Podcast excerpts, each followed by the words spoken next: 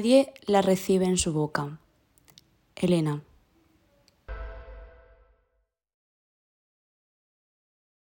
Hoy os voy a hablar sobre la novela de hechos reales Hacia Rutas Salvajes, la que trata de un joven llamado Chris McCandless, que vivía en Washington, D.C.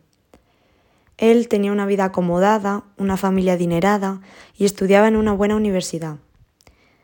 Chris también era un apasionado de los viajes y la naturaleza pero al graduarse de la universidad decidió irse de viaje para no volver, ya que no estaba a gusto con la vida que tenía. Leyendo una de las partes del libro en las que describía esta situación, me di cuenta de la relación que tenía con el problema de mi ensayo, el autoengaño. Chris vivía autoengañado, aunque no lo dicen en el libro. Y cuando se dio cuenta que no era eso lo que él quería, salió de ahí en cuanto pudo, porque no estaba cómodo con la vida que tenía. Para él tenía importancia otras cosas, como ser el mismo, viajar, ver mundo, y por eso asumió todos los riesgos y decidió irse a la naturaleza y demostrar a sus padres y a él mismo que podía ser independiente y valerse por sí solo. ¿Quién no ha pensado alguna vez hacer lo mismo que Chris? Dejar toda tu vida atrás y centrarte en lo que de verdad te apasiona y te llena. Pienso que todos alguna vez hemos tenido ese impulso, pero que muy pocos han hecho, y esos pocos que han llegado a disfrutar la experiencia como lo hizo nuestro protagonista, les habrá merecido la pena pese a todos los riesgos, porque han hecho lo que realmente querían. Este libro está escrito por el autor John Krakauer, que fue una de las personas que más ha seguido el caso de Chris. En el libro John hace muchas alusiones a su vida y a sus experiencias, igualándolas con las del protagonista. Esta historia la ha podido contar con tantos detalles gracias a que Chris escribió un diario con todas sus aventuras de esos dos años que pasó fuera. En él expresa todas sus sensaciones y emociones que le pasaron mientras su viaje y todos los sitios que visitó. En este tiempo, Chris conoció a mucha gente que lo consideró muy especial en poco tiempo, y todos coinciden en que, a pesar de que estaba en una situación extrema, siempre se le veía contento, feliz y orgulloso de lo que estaba haciendo. Esto me hizo pensar en que los seres humanos tendemos a buscar lo cómodo, para no arriesgarnos ni pasar peligros, pero la mayoría de veces eso no nos hace felices, ni nos apasiona, pero tampoco hacemos nada para cambiarlo. ¿Por qué no lo hacemos? ¿Será por miedo, inseguridad, pereza Chris sí que lo hizo. Él cambió su vida radicalmente dando un giro de 360 grados.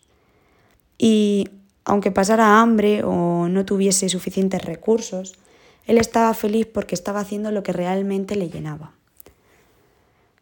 Pensaba que esta historia no me iba a aportar gran cosa ni me iba a generar ningún sentimiento, pero al contrario, esta novela me ha llevado a hacerme muchas preguntas sobre nosotros, los seres humanos, y sobre todo me ha enganchado porque a medida que pasaban los capítulos veía un gran parecido entre Chris y yo.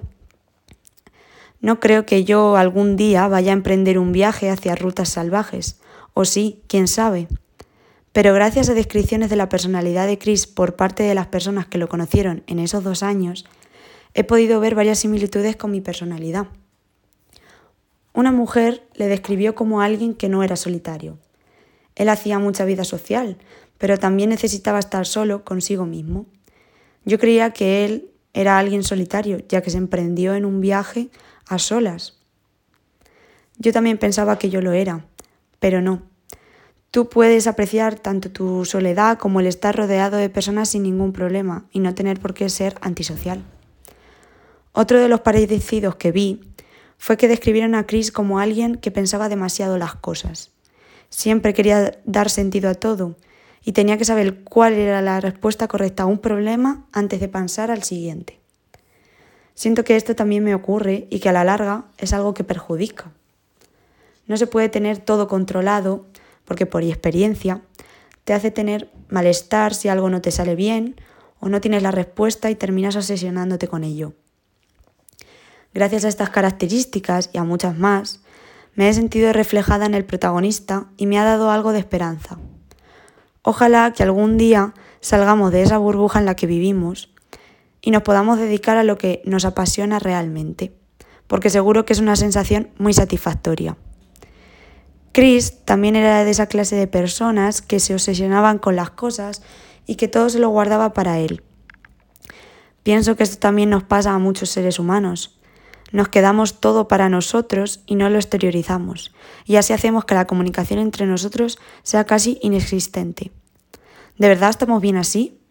¿Vamos a poder aguantar mucho más sin mostrar nuestros sentimientos o preocupaciones? Solo el tiempo lo demostrará. En los últimos meses en los que estuvo en Alaska, anotó en uno de sus libros, la felicidad solo es real cuando es compartida. El autor piensa que lo anotó porque Chris se dio cuenta que tenía que compartir la felicidad con su familia y amigos y que pensaba que en volver a su casa. Pero yo pienso que Chris compartía la felicidad con él mismo, con la naturaleza y con la gente que iba conociendo por el camino, que es lo que de verdad le apasionaba. Ahora voy a leer uno de los pasajes que Chris subrayó en uno de los libros que se encontraron en el autobús donde había estado viviendo los últimos días.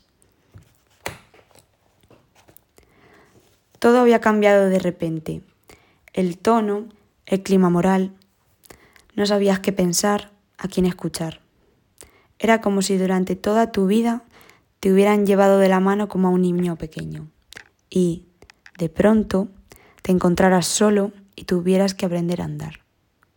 Ya no quedaba nadie, ni la familia ni las personas cuya opinión merecía tu respeto.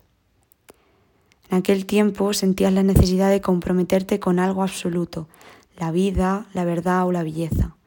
Algo que gobernara tu vida y reemplazara unas leyes del hombre que habían sido descartadas, sentías la necesidad de entregarte a una meta última con todas tus fuerzas, sin reservas, como no habías hecho nunca en los apacibles viejos tiempos, en la antigua vida que ahora estaba abolida y había desaparecido para siempre.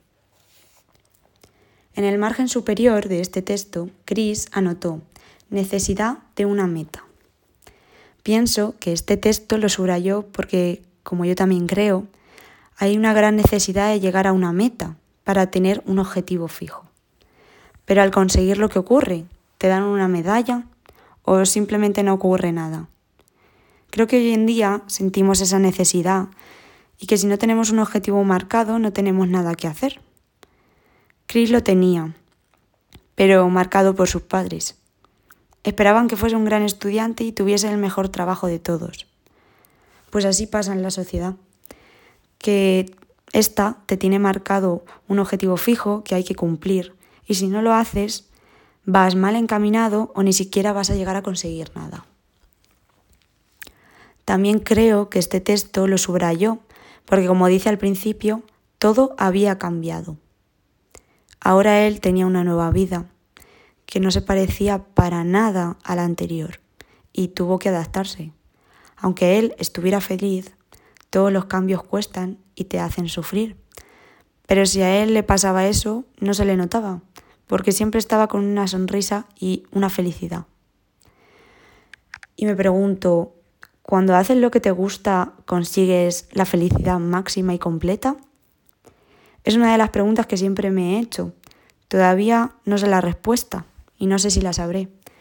Pero el ejemplo de Chris dice que él, aunque estuviera en malas condiciones, estaba muy feliz de poder haber mm, realizado lo que de verdad le gustaba.